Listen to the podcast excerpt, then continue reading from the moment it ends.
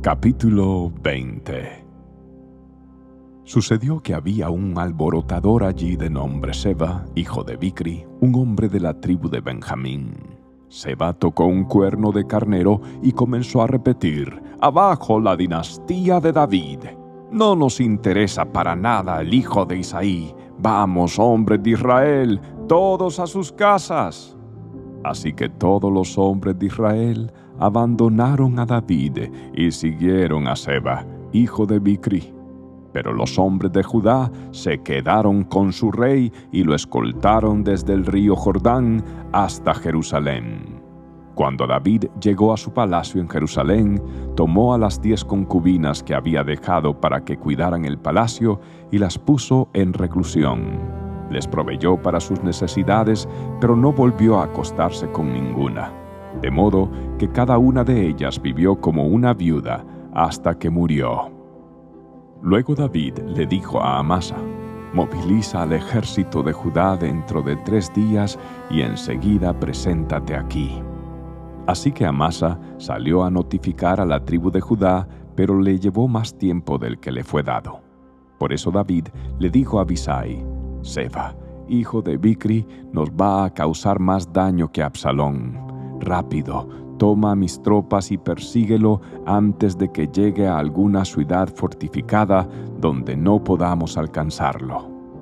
Entonces Abisai y Joab, junto con la guardia personal del rey y todos sus poderosos guerreros, salieron de Jerusalén para perseguir a Seba. Al llegar a la gran roca de Gabaón, Amasa le salió al encuentro Joab llevaba puesta su túnica militar con una daga sujeta a su cinturón. Cuando dio un paso al frente para saludar a Amasa, sacó la daga de su vaina. ¿Cómo estás, primo mío? dijo Joab, y con la mano derecha lo tomó por la barba como si fuera a besarlo. Amasa no se dio cuenta de la daga que tenía en la mano izquierda y Joab se la clavó en el estómago, de manera que sus entrañas se derramaron por el suelo. Joab no necesitó volver a apuñalarlo, y Amasa pronto murió. Joab y su hermano Abisai lo dejaron tirado allí y siguieron en busca de Seba. Uno de los jóvenes de Joab les gritó a las tropas de Amasa, Si están a favor de Joab y David, vengan y sigan a Joab. Pero como Amasa yacía bañado en su propia sangre en medio del camino, y el hombre de Joab vio que todos se detenían para verlo, lo arrastró fuera del camino hasta el campo y le echó un manto encima. Con el cuerpo de Amasa quitado de en medio, todos continuaron con Joab a capturar a Seba, hijo de Bicri. Mientras tanto, Seba recorría todas las tribus de Israel y finalmente llegó a la ciudad de Abel Bet Maaca. Todos los miembros de su propio clan, los Bicritas, se reunieron para la batalla y lo siguieron a la ciudad. Cuando llegaron, las fuerzas de Joab atacaron a Bel Bet Maaca. Construyeron una rampa de asalto contra las fortificaciones de la ciudad y comenzaron a derribar la muralla.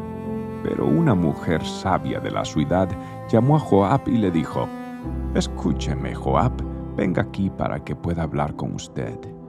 Cuando Joab se acercó, la mujer le preguntó, ¿Es usted Joab? Sí, soy yo, le respondió. Entonces ella dijo, Escuche atentamente a su sierva. Estoy atento, le dijo. Así que ella continuó.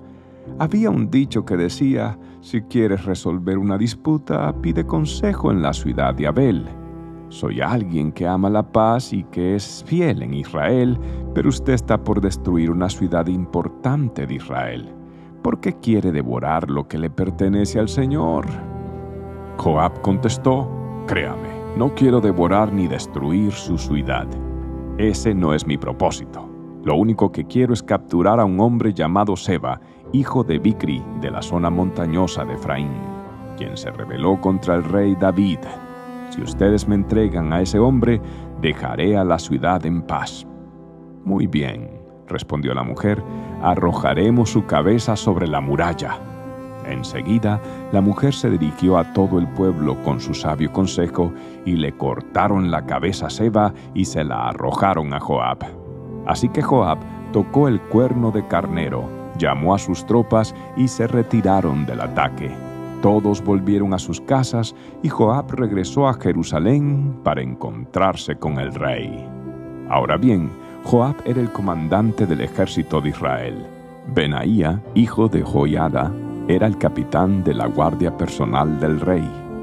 Adoniram estaba a cargo del trabajo forzado. Josafat, hijo de Ailud, era el historiador real. Seba era el secretario de la corte. Sadoc y Abiatar eran los sacerdotes. Eira, un descendiente de Jair, era el sacerdote personal de David.